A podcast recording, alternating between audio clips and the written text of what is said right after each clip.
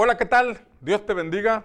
Te envío un gran saludo a la distancia, esperando que estés bien junto con tu familia, gozando del favor y de la bendición del Señor. Qué alegría poder saludarte, aunque sea a la distancia. Sin embargo, ya extrañamos ese tiempo de estar juntos, celebrando al Señor, eh, cantando eh, en la congregación junto con todos los que nos regocijamos en su presencia, pero esperamos que pronto pase este tiempo Esperamos que pronto nos den la indicación de que ya nuevamente podemos eh, reunirnos como siempre lo habíamos hecho para seguir juntos celebrando al Señor. Pero bueno, mientras llega este momento, la iglesia sigue activa, la iglesia sigue caminando, sigue avanzando. La palabra de Dios nada la detiene. Y a los que sirven a Dios tampoco nada los detiene. Damos gracias a Dios por las jornadas de evangelismo, por las jornadas de intercesión, todo lo que estamos haciendo como iglesia. Le damos gracias a Dios por el gran equipo que participa activamente. Te recuerdo que tenemos la página Centinelas en el muro donde las 24 horas del día, los 7 días de la semana estamos transmitiendo la lectura de la palabra y también eh, la intercesión. Esperamos que te conectes y que junto con nosotros sigamos en esta movilización de intercesión.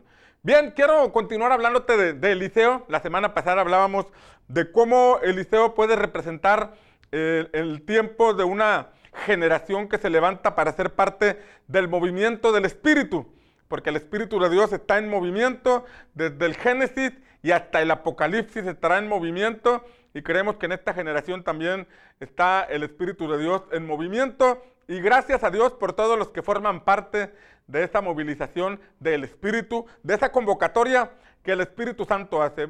Pero hoy quiero darte otras enseñanzas acerca de este personaje llamado Eliseo. Ahora en el segundo libro de Reyes, capítulo 5, versículo 38, donde la escritura enseña que entonces Eliseo regresó a Gilgal y que en ese tiempo había gran hambre sobre la tierra. Nuevamente la expresión gran hambre sobre la tierra. Hace algunas semanas te compartía cómo en diferentes periodos ocurre siempre una situación de gran hambre y esa gran hambre provoca que las personas busquemos al Señor, provoca que nosotros detengamos nuestra agenda, nuestro caminar, examinemos nuestros pasos y podamos ver qué tanta profundidad tenemos en nuestra vida espiritual. Pero algo más que vemos en este pasaje es que Eliseo regresó a Gilgal. Recordemos que en el segundo libro de Reyes, capítulo 2, veíamos cómo él venía de Gilgal a Betel, de Betel a Jericó y de Jericó al Jordán. Fue acompañando a Elías. Fue como en un proceso de transformación, fue como en un camino de búsqueda profunda de la vida espiritual. Pero una vez que logró esa impartición que recibió en el Jordán, cuando el manto de Elías fue soltado y él lo tomó, no lo tomó para quedarse ahí, no lo tomó para perderse eh, eh, en, la soledad, sino que como vemos de ahí regresó a Jericó, posteriormente a Betel y ahora regresó a Gilgal. ¿Sabes que la vida espiritual, la búsqueda profunda de Dios, trae a nosotros fortaleza espiritual? Trae a nosotros conocimiento de las cosas de Dios, trae a nosotros una mayor comprensión de la voluntad de Dios para nuestra vida. Pero esa vida profunda que realizamos en oración, o esa vida profunda en el conocimiento de la palabra, o esa vida profunda en la intimidad con el Espíritu Santo, tiene el propósito de fortalecernos para que cuando regresemos podamos ser de bendición a nuestro matrimonio, podamos ser de bendición a nuestra familia, podamos ser de bendición en el trabajo, en la escuela, donde quiera que nos desenvolvamos, porque este mundo tiene hambre. Porque este mundo, en la etapa en que estamos viviendo, tiene mucha hambre, la gente tiene miedo, la gente está en incertidumbre, la gente tiene desesperanza, la gente está angustiada, la gente está pensando cómo le va a hacer más adelante si la, contingencia se prolonga, cómo van a hacer para salir adelante con sus compromisos financieros. Y es entonces que así como Eliseo regresó a Gilgal en un tiempo de gran hambre sobre la tierra, nosotros debemos ser conscientes del llamado que Cristo nos ha hecho de ser la sal de la tierra, la luz del mundo. Somos la sal de la tierra porque Cristo está en nuestros corazones y podemos ponerle sabor a esta vida. Que aquellos que están angustiados, que aquellos que están atemorizados puedan recibir de parte tuya una palabra que fortalezca su fe. Una palabra que los conduzca a buscar en Dios la respuesta que solamente Él puede darnos. Que seamos la luz del mundo porque la luz de Jesús que está en nuestros corazones nos permite brillar en medio de las tinieblas. No brillamos con luz propia, brillamos con la luz del Señor que está en nuestros corazones. Ese es el llamado que tiene una generación que quiere ser parte del movimiento del Espíritu. Pero encontramos en este pasaje, en el segundo libro de Reyes, capítulo 5, versículos 38 y 39, que cuando llegó a Gilgal, estaba con los hijos de los profetas, cuando le pidió a uno de sus siervos que preparara un potaje, que preparara un alimento para los que estaban allí. Esa expresión de los hijos de los profetas nos habla de un grupo de hombres, y escucha con atención esta parte, era un grupo de hombres que estaba, que estaba convocado, que estaba reunido alrededor de un profeta, alrededor de algún gran líder, de algún hombre de Dios, y eran personas que se encargaban de preservar el pacto de Dios con Israel. Era un grupo de personas que al leer este pasaje eran aproximadamente 100 personas, pero estos 100 que estaban ahí reunidos, conocidos como los hijos de los profetas, eran personas que bajo el liderazgo de un profeta estaban encargados de preservar el pacto de Dios con el pueblo de Israel. Era un grupo que tenía clara la asignación, era un grupo que se reunía con ese objetivo. Era un grupo que se reunía a escuchar al profeta, a aprender del profeta, a ser dirigidos por el profeta, pero el objetivo era conducir al pueblo de Dios, al pueblo de Israel, a preservarse en el pacto con el Señor. Estando ahí, la palabra de Dios nos dice que, que Eliseo le pidió a su siervo, como ya te mencioné, que les preparara un potaje, que les preparara un guisado. Seguramente si, si Eliseo hubiera sido de Tampico, hubiera mandado a hacer una carne asada o unas tortas de la barda. Yo no sé qué hubiera preparado a hacer, mandado a hacer si hubiera sido de Tampico, pero en ese contexto la Biblia dice que era una olla con potaje, con guisado, para que todos pudieran comer. Y entonces ya estaban preparando aquel alimento y ese alimento puede ser símbolo del alimento espiritual que nosotros necesitamos recibir. Sobre todo aquellos que estamos interesados en preservar el pacto de Dios con la iglesia, en preservar el pacto de Dios con su pueblo.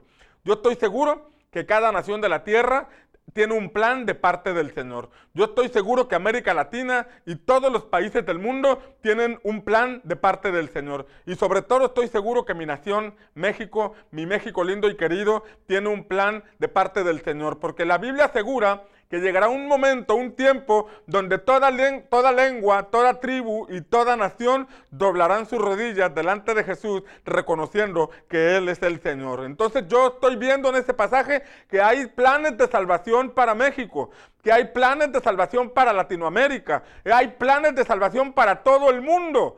Pero nosotros que estamos aquí en Tampico, Madero, Altamira o en México, debemos ser ese pueblo esos hijos de los profetas, esos que están esperando el cumplimiento de la profecía o de las palabras proféticas de Dios para esta generación, ese grupo de creyentes nos convoquemos, nos reunamos y estemos en la misma sintonía, el mismo propósito, el mismo entusiasmo, el mismo fervor de mantener los valores, de mantener los principios espirituales mostrados en la palabra del Señor para preservarnos en ese pacto hasta ver el cumplimiento del plan de Dios para esta generación y para esta nación. Independientemente de lo que pueda pasar en el país, Tú y yo tenemos que levantarnos como esos hijos de los profetas que estamos preservando el pacto de Dios con nosotros y con nuestra familia. Porque déjame recordarte que la escritura dice, cree en el Señor Jesucristo y serás salvo tú y toda tu casa. Tu cónyuge que aún no conoce a Dios, él va a llegar al Señor a causa de que tú te esfuerzas y te dispones a preservar el pacto de Dios con tu vida. Si tus hijos están extraviados, andan por malos pasos, tú debes creer que ellos van a regresar por cuanto tú te mantienes firme preservando el pacto. Tú debes ser de esos hijos de los profetas, esos que creen en la palabra profética, esos que creen que la palabra de Dios tiene cumplimiento en todos aquellos que la creen. Yo lo creo y estoy esperando que eso ocurra. Pero en ese contexto vemos que esos, esos convocados, esos hijos de los profetas, comían un alimento especial. Era el alimento que se servía en esa convocatoria. Era el alimento que se servía en ese lugar. Era el lugar apartado, reservado, donde comían un alimento especial y no estoy hablando de un alimento VIP o no estoy hablando de un alimento este, costoso o, privilegiado, sino que estoy hablando de que la palabra o la enseñanza que nosotros recibimos viene siendo alimento espiritual que nutre nuestra vida. Viene siendo alimento espiritual que fortalece nuestra fe. Y todos aquellos que estamos interesados en preservar el pacto de Dios con nosotros, con nuestra familia, con nuestra ciudad y con nuestra nación, debemos alimentarnos de ese alimento que nos induce o provoca que nosotros nos mantengamos en pacto. Es un, es un alimento que nos convoca o nos llama a la santidad. Es un alimento que nos confronta con malas conductas, con malos pensamientos, con malos comportamientos, pero hace de nosotros un pueblo bien dispuesto que está esperando la manifestación del cumplimiento de la voluntad de Dios sobre nuestra vida. Y si tú y yo formamos parte de ese grupo de personas que estamos creyendo que Dios lo va a hacer, entonces Dios lo va a hacer. Nos alimentamos para fortalecer nuestra fe. Nos alimentamos espiritualmente para seguir adelante en la carrera que tenemos. Porque todavía tenemos vida y si todavía tenemos vida, hay propósito. Si todavía tenemos vida, hay camino que recorrer y lo vamos a lograr en el nombre del Señor. No te rindas. Permanece en pacto, no te rindas, fortalécete en el Señor, no te distraigas, no te apartes. Mira qué interesante o qué importante es continuar hacia adelante que el Señor le dijo a Josué que nunca se aparte de tu boca este libro de la ley. No te apartes ni a la derecha ni a la izquierda. Sigue derecho y hacia adelante. Y cuando conquistaron Jericó, podemos darnos cuenta que cuando los muros cayeron, la escritura dice que ellos fueron derecho y hacia adelante a conquistar las promesas que el Señor tenía para su vida. De igual forma, hoy te digo, aliméntate con el alimento espiritual que aporte a la visión de Dios para tu vida. Aliméntate con el alimento espiritual que te lleva o te induce a buscar la voluntad del Señor. En ese contexto encontramos en la palabra que uno de los profetas, uno de los hijos de los profetas que era parte de ese grupo, de pronto salió al campo y al ir al campo, dice la escritura claramente que encontró una, una especie de parra montés, una parra del monte y que tomó de las calabazas que había ahí, agarró su falda, levantó su falda y puso de esas calabazas y sin preguntarle a nadie, llegó a la olla y al llegar a la olla que avienta aquellas, aquellas calabazas. Y al aventar aquellas calabazas empezaron a preparar el potaje y ya lo estaban comiendo cuando los profetas, pues eran profetas, tenían discernimiento, empezaron a decir, varón de Dios, varón de Dios, hay veneno, en ese alimento, hay veneno en ese alimento. Y entonces ya estaban todos atemorizados porque no se dio cuenta esta persona que vino con, el, con las calabazas de la parra montés, que eran calabazas venenosas. No se dio cuenta que lo que había recogido era algo que les iba a hacer daño. Lo hizo inconscientemente, lo hizo eh, ignorando lo que estaba recogiendo, no lo hizo de mala voluntad, sino que simplemente se le hizo fácil tomar de esas calabazas y meterlas al potaje, al guisado que se estaban preparando, pero era un alimento venenoso. Y en ese sentido puede ilustrar un alimento que en vez de aportarnos a la visión de Dios, nos desenfoca de la visión de Dios. Puede, puede parecer un alimento espiritual que no parece dañino, que no parece peligroso, pero que en realidad nos aparta de la voluntad de Dios. En el contexto de lo que te mencioné de que Dios le dijo a Josué, no te apartes ni a derecha, ni a derecha ni a izquierda, sino que tienes que seguir derecho, podemos hablar de que apartarnos a la izquierda significa tomar caminos difíciles, tomar caminos negativos, tomar caminos contrarios a la palabra del Señor.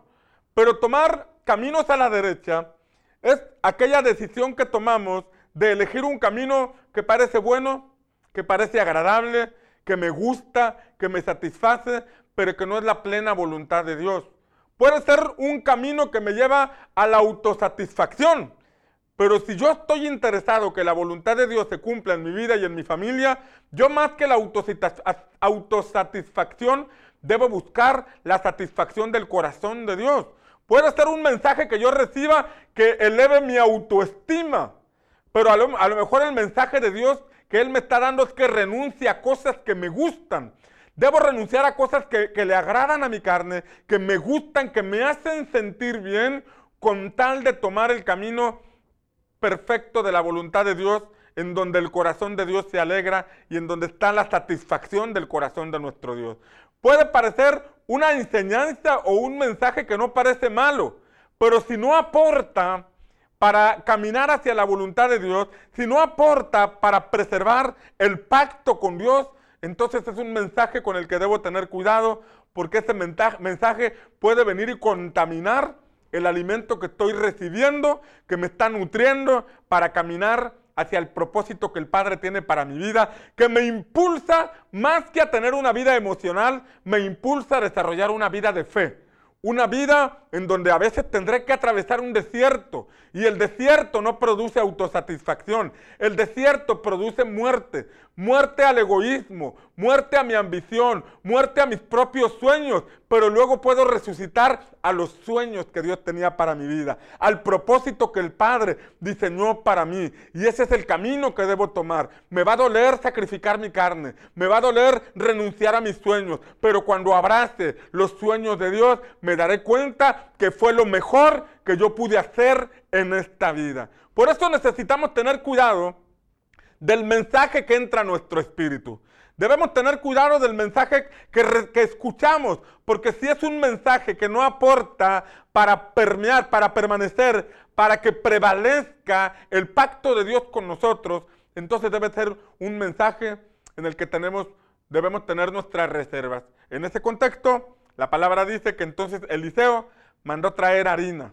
Y cuando tomó la harina, la echó en aquella olla de potaje y cuando le echó en aquella olla, en aquel guisado que estaban preparando, les dijo, sírvanle a todos, ahora lo pueden, lo pueden comer. Vemos que aunque este joven trajo de manera inocente, imprudente, aquella, aquellas calabazas de la parra montés y las echó en el guisado, Eliseo no lo, no lo juzgó, ni lo corrió, ni lo confrontó, simplemente le dio la harina, le echó el alimento que quitara lo venenoso y que le permitiera eh, eh, alimentar a este grupo de los hijos de los profetas en el enfoque correcto que ellos deberían tener. ¿Sabes que ahí entra la figura del mentor? La figura en donde tú y yo debemos eh, preguntar acerca de lo que estamos escuchando, acerca del alimento que estamos recibiendo. Y, y no hay mejor lugar que preguntar en la casa profética donde tú te reúnes en, la casa profética donde tú perteneces a esa generación de los hijos de los profetas que le están creyendo a Dios por algo, que le están creyendo a Dios por el cumplimiento de su voluntad, que están siendo alimentados y alineados y, impulsados hacia alcanzar esa meta que el Padre les ha revelado. Porque si formas parte de una congregación, es importante que el alimento que recibes en esa congregación es el alimento que debe hacerse real en tu vida y que aporte y te impulse a desarrollar esa vida de fe que te lleve a alcanzar las promesas de Dios para tu vida. Sin embargo, podemos escuchar en internet muchos mensajes y hay bastantes mensajes en internet que aportan a nuestro crecimiento espiritual. Escuchaba, platicaba con mi hijo acerca de, de, cuántos videos se suben a YouTube diariamente y me sorprendió la cifra de videos que se suben diariamente, 65 mil videos donde hay tutoriales, donde hay eh, conciertos, donde hay eh, enseñanzas, donde hay una serie de, de videos que pueden aportar para nuestra vida, pero debemos entender que también hay mucho alimento que puede no aportar para nuestra vida, que nos puede desenfocar de, ese, de esa palabra que estamos esperando tenga un cumplimiento, que en vez de aportar hacia el camino de Dios, aporta al camino de la autorrealización. Y nosotros debemos entender que hay un hilito bien delgado entre la autorrealización o el permitir que Dios nos lleve a realizar el propósito que Él tiene para nuestra vida.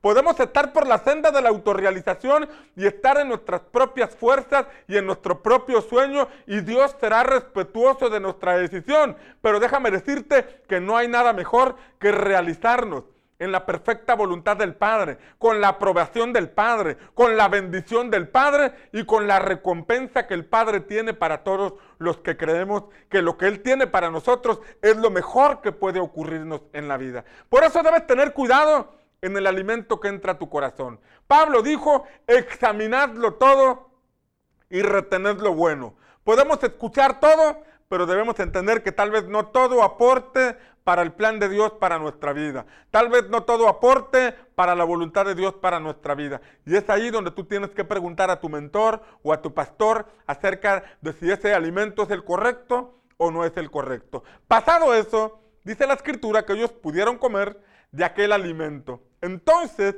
esos profetas que estaban por morir a causa del veneno, esos profetas que estaban por morir a causa de las calabazas venenosas, que por ahí alguien echó a la olla de potaje, entraron a una nueva etapa. Porque la palabra asegura que entonces vino un hombre que venía de Baal Salisa. Baal Salisa era un lugar cercano allí conocido como Baal Salisa. Y cuando buscaba la interpretación de este nombre, eh, según es la interpretación, significa Baal Salisa, el señor de los tres terrenos, el señor de tres extensiones de terreno. Puede ser un, una persona que tenía sus cosechas, que tenía sus tierras de cultivo. Era un personaje que envió a este hombre a esa compañía de profetas, a ese lugar donde estaba Eliseo con los hijos de los profetas, y dice la palabra que traía primicias. Y entre las primicias que traían eran 20 panes de cebada y harina y, trigo, eh, harina de trigo, lista para hacer más panecito. Entonces llegaron las primicias. Ojo aquí. Era un tiempo de gran hambre sobre la tierra, como comencé este mensaje eh, compartiéndotelo. Era un tiempo de gran hambre sobre la tierra que los hijos de los profetas tenían que agarrar de lo que había en los árboles en el camino. Pero por cuanto ellos se mantuvieron íntegros, por cuanto ellos se mantuvieron con el alimento que deberían estar comiendo y ante el error que habían cometido de echar calabazas venenosas, eh, arreglaron aquella situación, pudieron ver el cumplimiento del levantamiento de la primera cosecha. Porque dice este pasaje que vino el hombre con las primicias.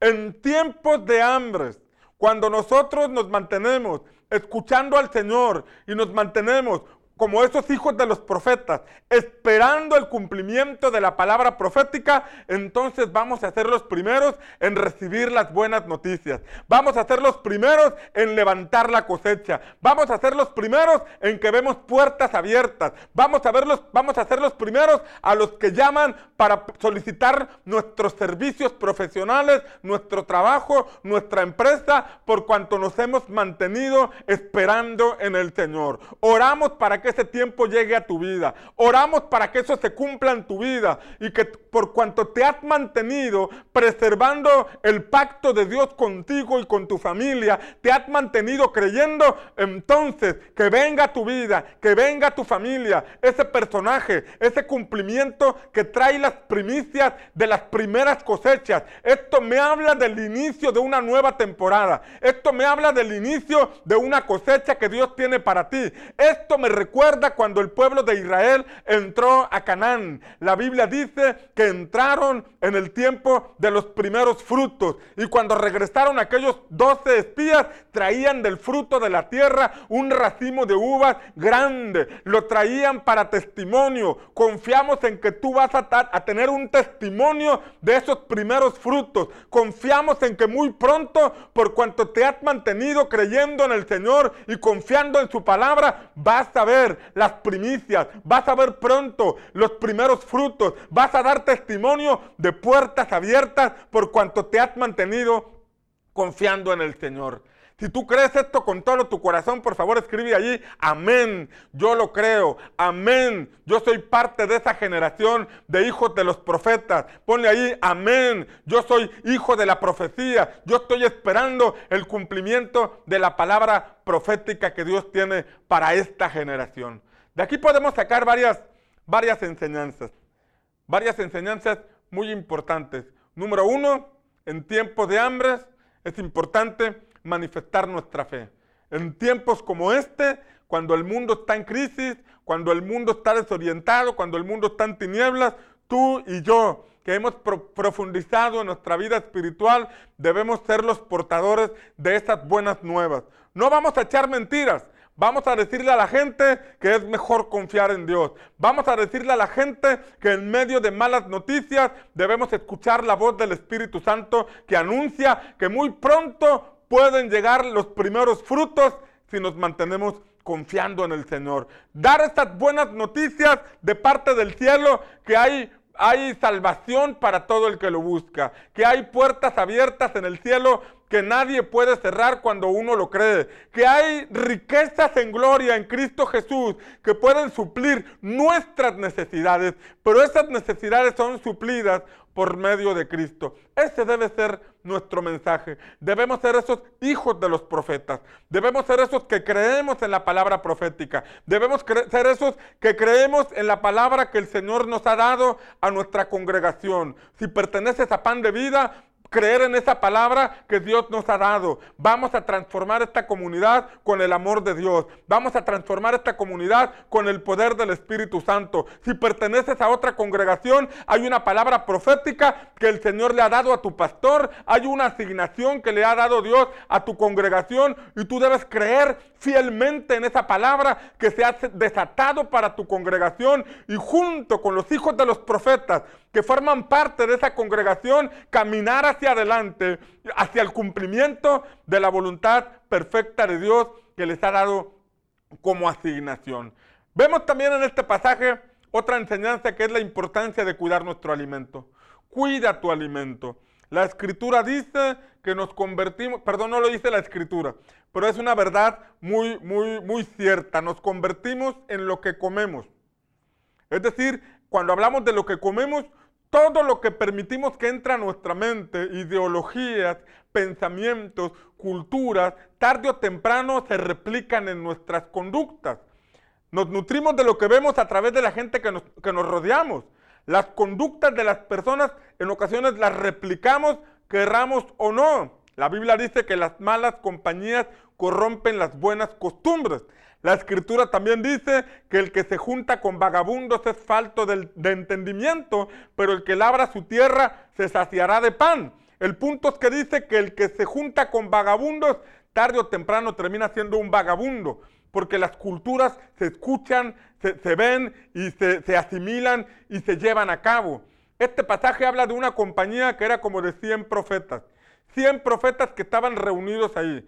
100 hijos de los profetas que tenían una sola misión, preservar el pacto de Dios con esa nación, preservar el pacto de Dios con esa generación. Y tú y yo debemos ser esa, esos hijos de los profetas, debemos ser ese grupo de hombres y mujeres que creemos firmemente que Dios puede transformar familias, Dios puede transformar ciudades y Dios puede transformar naciones. Y debemos estar dispuestos a pagar el precio. ¿Qué es pagar el precio? Consagrarnos, consagrar nuestra vida, consagrar nuestros pensamientos, consagrar nuestros esfuerzos al cumplimiento de la voluntad del Señor. Esto tendrá recompensas de parte del cielo. Eso se redituará en una bendición que puede transformar o alcanzar a generaciones. ¿Sabes que la Biblia me enseña en el libro de Hebreos capítulo 7? Hebreos capítulo 7 dice que hablando del contexto de Melquisedec y Abraham, cuando habla de que Abraham le entregó a Melquisedec los diezmos de todo. Y la escritura dice en Hebreos que Melquisedec es una figura de Cristo, o más bien que a Cristo el Padre le dio la facultad de ser rey y sacerdote según el orden de Melquisedec. El punto es que dice la escritura que Abraham cuando vio a Melquisedec le dio los diezmos de todo. Ojo aquí, dice que al darle los diezmos de todo, también le estaba dando los diezmos de Leví. Escucha con atención esta parte. Dice que al darle los diezmos a Melquisedec, porque lo reconocía como el sacerdote de Dios, porque lo reconocía como el hombre que tenía la palabra profética para él o la bendición de impartición de parte del cielo para su vida, le dio los diezmos de todo. Pero le dio, dice la escritura, que al hacer eso, le estaba dando también los diezmos de Leví. Leví todavía no nacía. Dice la escritura que todavía no salía de los lomos de Abraham. Todavía no nacía Jacob. Perdón, todavía no nacía Isaac. Todavía no nacía Jacob. Todavía no nacía Leví. Pero dice este pasaje que la acción que Abraham estaba teniendo, que estaba realizando, iba a bendecir hasta tres generaciones después. La revelación que Abraham tenía en ese momento de lo que estaba haciendo para Melquisedec iba a trascender generaciones, que su hijo Isaac, su hijo Jacob, su nieto Jacob y su bisnieto Leví alcanzarían de la bendición por consecuencia de lo que este hombre hizo al honrar a Melquisedec como sacerdote del Dios Altísimo. Cuando a ti y a mí nos llega la revelación que Dios no solamente nos quiere bendecir a nosotros, que Dios no solamente nos quiere dar un trabajo, que Dios no solamente nos quiere dar una empresa o una casa, sino que el plan de Dios es un plan transgeneracional, un plan que no solamente te va a bendecir a ti, sino también a tus hijos. Tal vez eres soltero en este momento, tal vez todavía no te casas o todavía no tienes hijos, pero cuando tú honras a Dios, Tú vas a, cosechar la bendición y no solamente tú, sino que también tu hijo, tu nieto y tu bisnieto, porque Dios asegura que Él bendice por millares. Y esa es la palabra que nosotros tenemos que creer. Los hijos de los profetas son aquellos que creen que Dios cumple su pacto, que Dios cumple sus promesas y que así como vemos que Él bendice por generaciones, yo me comprometo con Dios hoy porque sé que es lo mejor, porque es parte de mi salvación, pero esto va a trascender a las siguientes generaciones. Esa es la clase de hombres y mujeres que debemos levantarnos, los hijos de los profetas, los que creemos que la palabra de Dios se cumplirá, que no hay nada que lo detenga, que no hay nada que lo impida cuando nosotros disponemos nuestro corazón para hacerlo. Este pasaje concluye diciendo que cuando llegó este hombre de Baal Salisa con los 20 panes de cebada y con la harina de trigo, fresquecita o nuevecita, porque eran espigas de trigo, dice una versión, el profeta dijo, dénselo a todos para que coman. Y el siervo le dijo, Señor, pero si son, son más de 100, son 100 hombres, ¿cómo los vamos a alimentar con 20 panes? Déjame decirte que los panes no eran como los bolillos que hoy conocemos, sino que eran panes tal vez para que pudieran comer tres, cuatro personas, un, pan de, de, mayor tamaño, pero dice la escritura que Eliseo les dijo, sírvanos, dénselos a todos. Eran 20 panes para más de 100 personas casi de un pan por cada cinco, un pan por cada seis. Entonces hablaba de que probablemente iba a ser poco para cada quien. Pero el profeta dio una palabra y dijo, dáselos, porque van a comer y se van a saciar. Y la escritura dice que entonces se repartió el pan y todos alcanzaron a comer y se saciaron cumpliendo la palabra profética que el Señor les había dado cumplimiento de palabras proféticas. Sabes que muchos de nosotros estamos esperando el cumplimiento de palabras proféticas. Muchos de nosotros hemos estado caminando en base a una palabra. Muchos de nosotros hemos estado creyéndole a Dios por algo. Pero este pasaje me muestra que hay momentos en que esa palabra se cumple. Que hay momentos en que parece que las cosas no se van a lograr, en que parece que las cosas se van a perder como cuando la olla de potaje recibió calabazas envenenadas, parecía que todo estaba perdido. Déjame decirte que a veces parece que la palabra que el Señor te dio se ha perdido. Y a veces se pierde porque no continuamos en el camino. A veces se pierde porque dejamos de creer. A veces se pierde porque nos hemos desenfocado del camino del Señor. A veces se pierde por muchas otras razones. Pero cuando venimos a la casa del Señor, cuando escuchamos la palabra profética, cuando escuchamos la palabra de Dios, esa palabra de Dios tiene la facultad de quitar e inhabilitar todo el veneno que la serpiente te puso, porque a veces la serpiente viene a desanimarte, a veces la serpiente viene a estorbarte, a veces la serpiente viene a, ponerte el pie para que tropieces, pero no importa si tropezaste, no importa si, si la serpiente te engañó, si tú te dispones a comer el alimento quitará ese veneno, lo inhabilitará, entonces la palabra profética que Dios te dio tendrá cumplimiento. Porque la palabra asegura, la palabra de Dios dice que Dios no es hombre para que mienta, ni hijo de hombre para que se arrepienta. Si Él te lo dijo, Él lo va a cumplir. Pero tú y yo lo tenemos que creer. Tú y yo tenemos que ser como los hijos de los profetas, que estamos esperando, estamos creyendo, seguimos firmes. Parece que se perdió. Dios te dijo que se iba a restaurar tu matrimonio, pero la serpiente vino y puso veneno y parece que está empeorando la situación.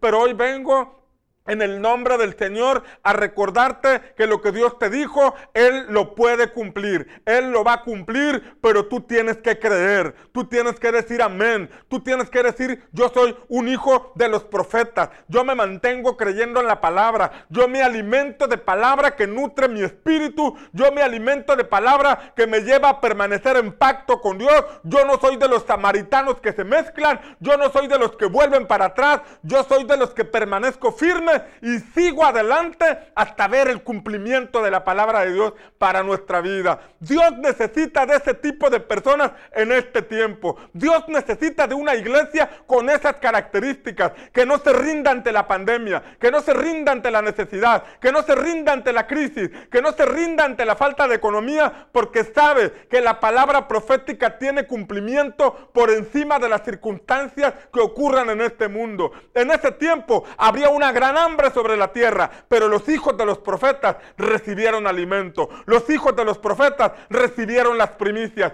Y tú y yo en este tiempo podemos experimentar lo mismo. En medio de una gran hambre sobre la tierra, vamos a recibir esas primicias. Vamos a recibir los primeros frutos de nuestras cosechas. Vas a recibir buenas noticias en tu trabajo. Vas a recibir buenas noticias en tu empresa. Vas a recibir buenas noticias en tu oficio o en tu profesión. Solamente mantente en pacto con Dios, solamente mantente creyendo, no te apartes del camino del Señor, sigue adelante que pronto viene la respuesta en el poderoso nombre de Cristo Jesús. Si estás de acuerdo conmigo, por favor escribe ahí, amén, amén y amén, porque yo estoy creyendo esta palabra y yo quiero ponerme de acuerdo contigo, porque la Biblia dice que si dos de nosotros nos ponemos de acuerdo para pedir cualquier cosa, nuestro Padre Celestial nos escucha. Y yo quiero ponerme de acuerdo contigo.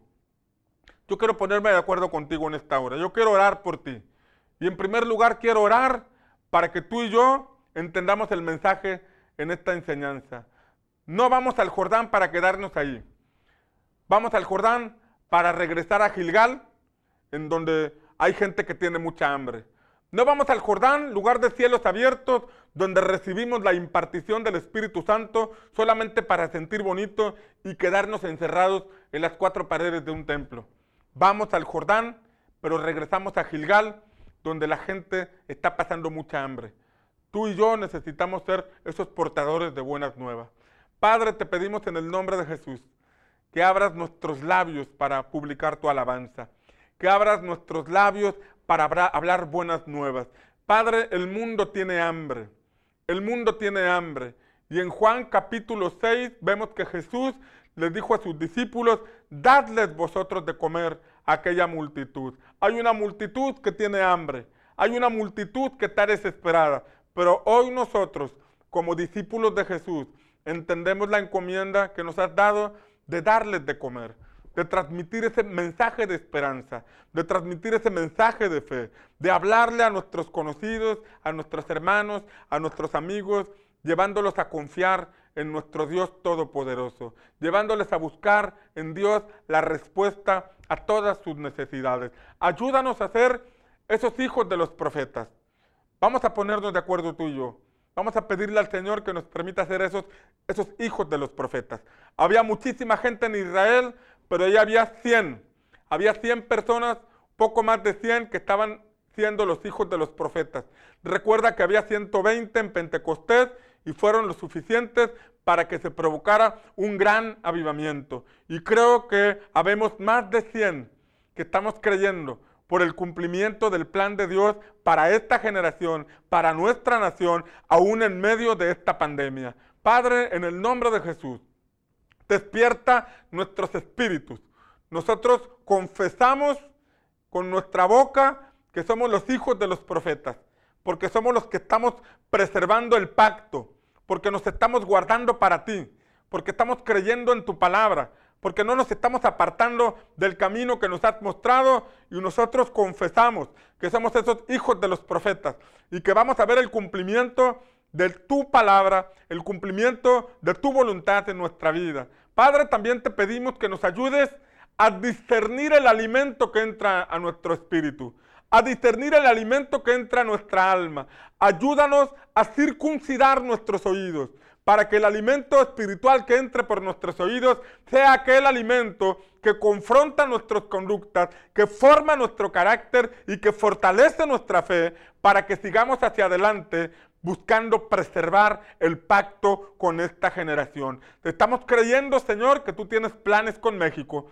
Estamos creyendo, Señor, que tienes planes con nuestra ciudad. Estamos creyendo que tienes planes con nuestra familia. Y hoy confesamos que somos esos hijos de los profetas, que nos alimentamos del alimento espiritual que nos permite continuar hacia adelante hasta ver el cumplimiento de esa palabra que nos has dado. Señor, también te pedimos que podamos ver con nuestros ojos el cumplimiento de esta palabra, que podamos ver los primeros frutos. Te pedimos porque pronto se abra la puerta. Te pedimos porque pronto, Señor, se abran los cielos y que podamos levantar esa cosecha, esa cosecha en todos los ámbitos, esa cosecha de almas para tu iglesia, esa cosecha que los empresarios que están escuchando ahorita están esperando en sus negocios. Esa cosecha que los profesionistas o los que tienen algún oficio están esperando en sus trabajos o en sus profesiones. Padre, te pedimos que esa primicia llegue pronto. Te pedimos que ese, esa provisión llegue pronto. Que los primeros frutos pronto se empiecen a levantar, aunque haya tiempo de hambre, porque este pasaje nos enseña que esto es posible cuando tú lo haces. Y hoy confesamos, Señor, que creemos que tú eres todopoderoso y lo vas a hacer. Te lo pedimos en el nombre poderoso de nuestro Señor Jesucristo. Amén, amén y amén. Bien, esto fue todo por hoy. Que el Señor te bendiga y recuerda, Dios está contigo.